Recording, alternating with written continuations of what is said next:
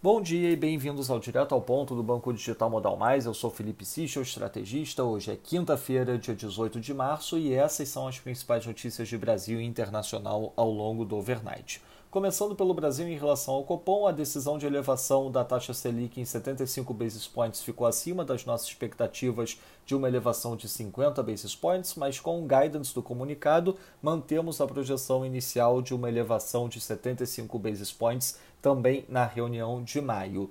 Dois elementos chamam a atenção em relação à comunicação. Primeiramente, a argumentação a favor do front-loading nos ciclos de alta, e, em segundo lugar, a manutenção da expressão normalização parcial.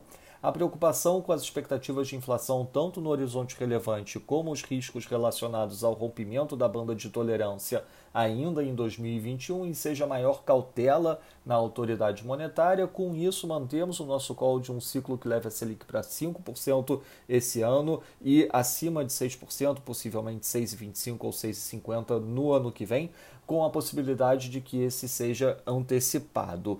Em relação à arrecadação federal, impulsionado por um forte incremento na arrecadação do IRPJ e da CSLL, a arrecadação federal total deve apresentar alta de 4,7% em fevereiro, segundo cálculos do IBRE da FGV. Em relação a vetos presidenciais, a Câmara dos Deputados e o Senado derrubaram ontem veto do presidente que impedia o uso de emendas de relator geral e emendas de comissão para destinar recursos ao orçamento. A decisão é mais um passo do Congresso no sentido de tomar as rédeas das contas públicas. Fora isso, notícias em relação à pandemia seguem preocupando a nível nacional. Passando para o setor internacional, nos Estados Unidos, em antecipação ao encontro com autoridades chinesas, o Blinken, secretário de Estado, voltou a afirmar que agressões chinesas na Ásia são um sério desafio aos Estados Unidos e, segundo fontes, se o encontro hoje for bem, o governo chinês deseja organizar um encontro entre o presidente Joe Biden e o Xi Jinping.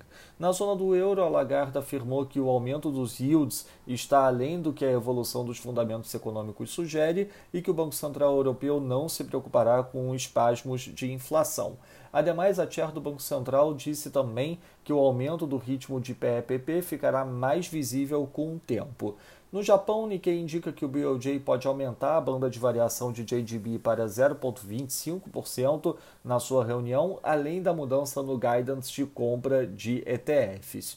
E na Austrália, surpresa positiva com os dados do mercado de trabalho, o Employment Change mostra evolução de 88,7 mil, esperada era uma evolução de 30 mil. Com isso, a taxa de desemprego caiu para 5,8% da leitura anterior de 6,4%, esperada era uma queda para 6 6,3%. Na agenda do dia, às 8 da manhã, uma nova aparição da Lagarda, às 9 da manhã, divulgação da decisão de política monetária do Banco Central da Inglaterra e às 9 e meia da manhã, divulgação do Philly Fed Business Outlook. Às 10 da manhã, uma aparição do The Guindos do ECB e ao longo do overnight, a decisão do BOJ. Passando para os mercados, o dólar index avança 0,22%, enquanto nas moedas de países emergentes o peso mexicano desvaloriza 0,04% e o zar sul-africano desvaloriza 0,23%. Por trás desses movimentos, novo avanço nos yields da Treasury, que abrem no momento 8 basis points para 1,7188, enquanto o Bund, título alemão de 10 anos, abre 2 basis points.